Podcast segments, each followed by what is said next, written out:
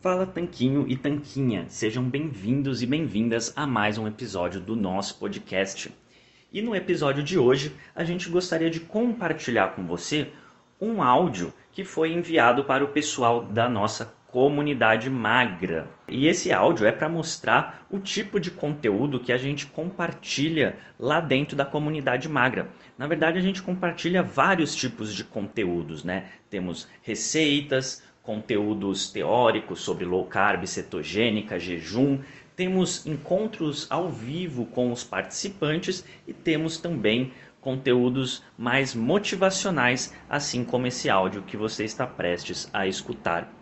Inclusive, se você quiser fazer parte da comunidade magra, então tem um link aqui na descrição desse podcast. Você pode clicar lá para saber mais como funciona essa comunidade que você pode participar tanto pelo Facebook quanto pelo WhatsApp, dependendo da mídia que você mais gostar, ou até mesmo participar pelas duas mídias. Então, clica no link aqui da descrição e saiba mais a respeito da comunidade magra.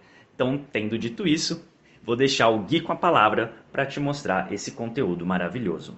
Fala pessoal, recentemente uma aluna nossa da comunidade magra, ela está tendo ótimos resultados e ela perdeu 5 quilos.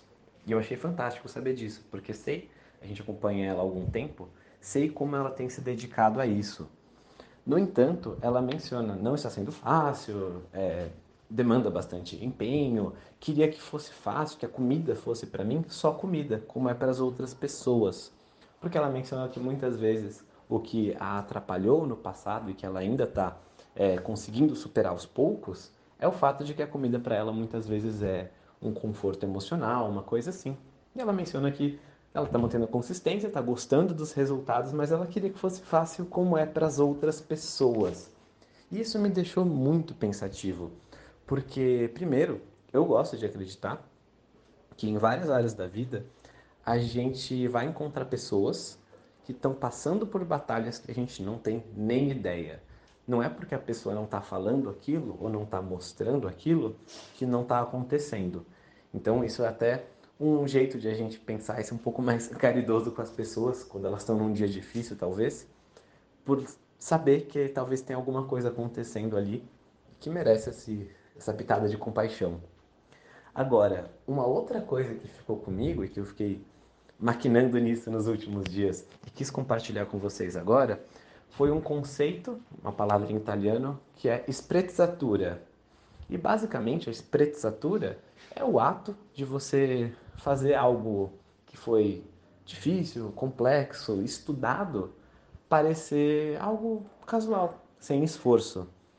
É aquele caso de um coleguinha na escola ou faculdade que tira 9,5 na prova e você fala, caramba, parabéns, você tirou um 9,5 na prova, muito bom. E a pessoa fala, ah, nem estudei.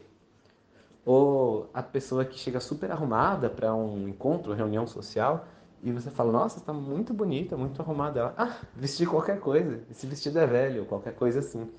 É o ato de fazer parecer que é algo complexo, estudado, pensado e que exigiu sim um empenho aconteça de forma simples, a gente vê isso bastante na questão da saúde, da alimentação, quando a gente vê o que é muito divulgado por aí, às vezes dietas de celebridades, por exemplo, né?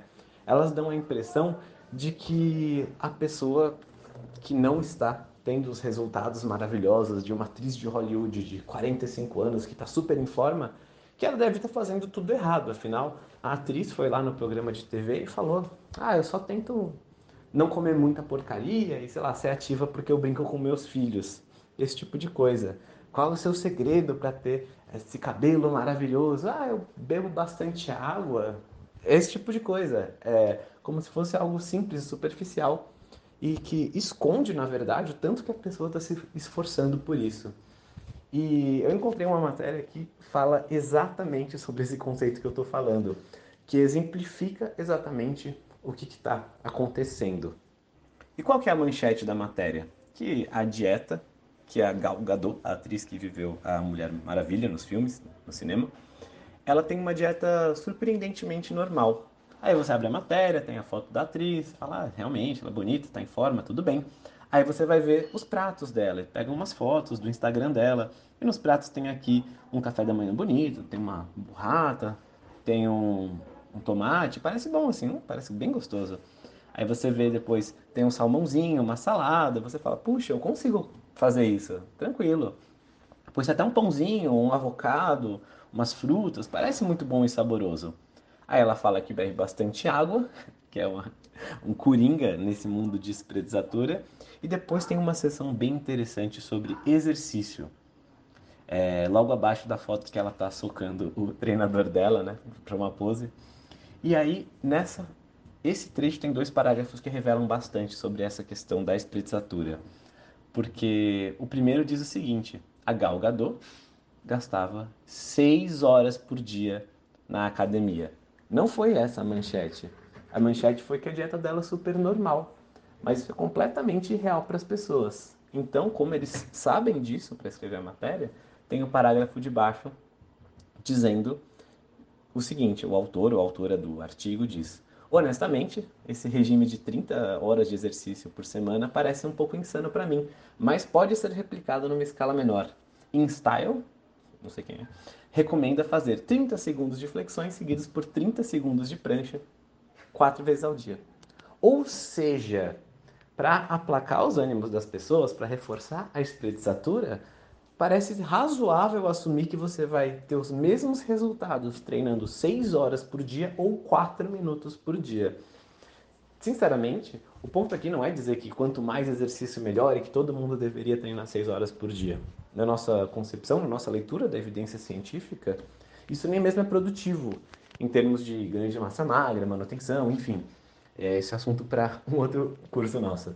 Mas o ponto é que reforçar essa ilusão de que está ao seu alcance ter esse resultado completamente fora do normal, sem contar toda a equipe de pessoas que está ao redor dela, um chefe de cozinha que deve preparar as refeições e um nutricionista, e um personal trainer disponível para treinar com ela seis horas por dia e possivelmente, né, não sei se é o caso dela, mas é bem comum entre as celebridades, atores, atrizes, Hollywood como um todo, usar substâncias ergogênicas, né, esteroides anabolizantes e outros tipos de drogas para manter a forma. Então, é, o que eu queria trazer aqui é justamente essa noção de que o, o que a gente encontra por aí sobre informação, sobre a dieta da celebridade, qualquer coisa assim, está envolto numa névoa de esprezzatura. E, na verdade, todo mundo aqui nesse grupo está fazendo transformações, está buscando melhorar, está tendo resultados, inclusive, que são fantásticos. A gente está bem feliz de ver os resultados de vocês. Mas o que eu queria lembrar é que sim, exige um empenho, que essa transformação ela é poderosa, ela é muito duradoura, mas ela é feita uma refeição por vez. É um trabalho de formiguinha, não é só um belo dia você acordar e começar a tomar mais água e tudo vai se resolver. Então, era sobre isso.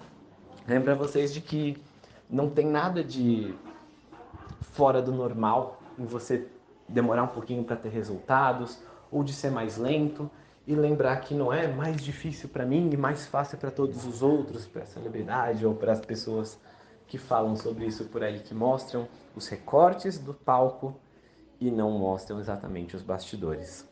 Faz sentido para vocês essa reflexão? Já tinham pensado em algo do tipo?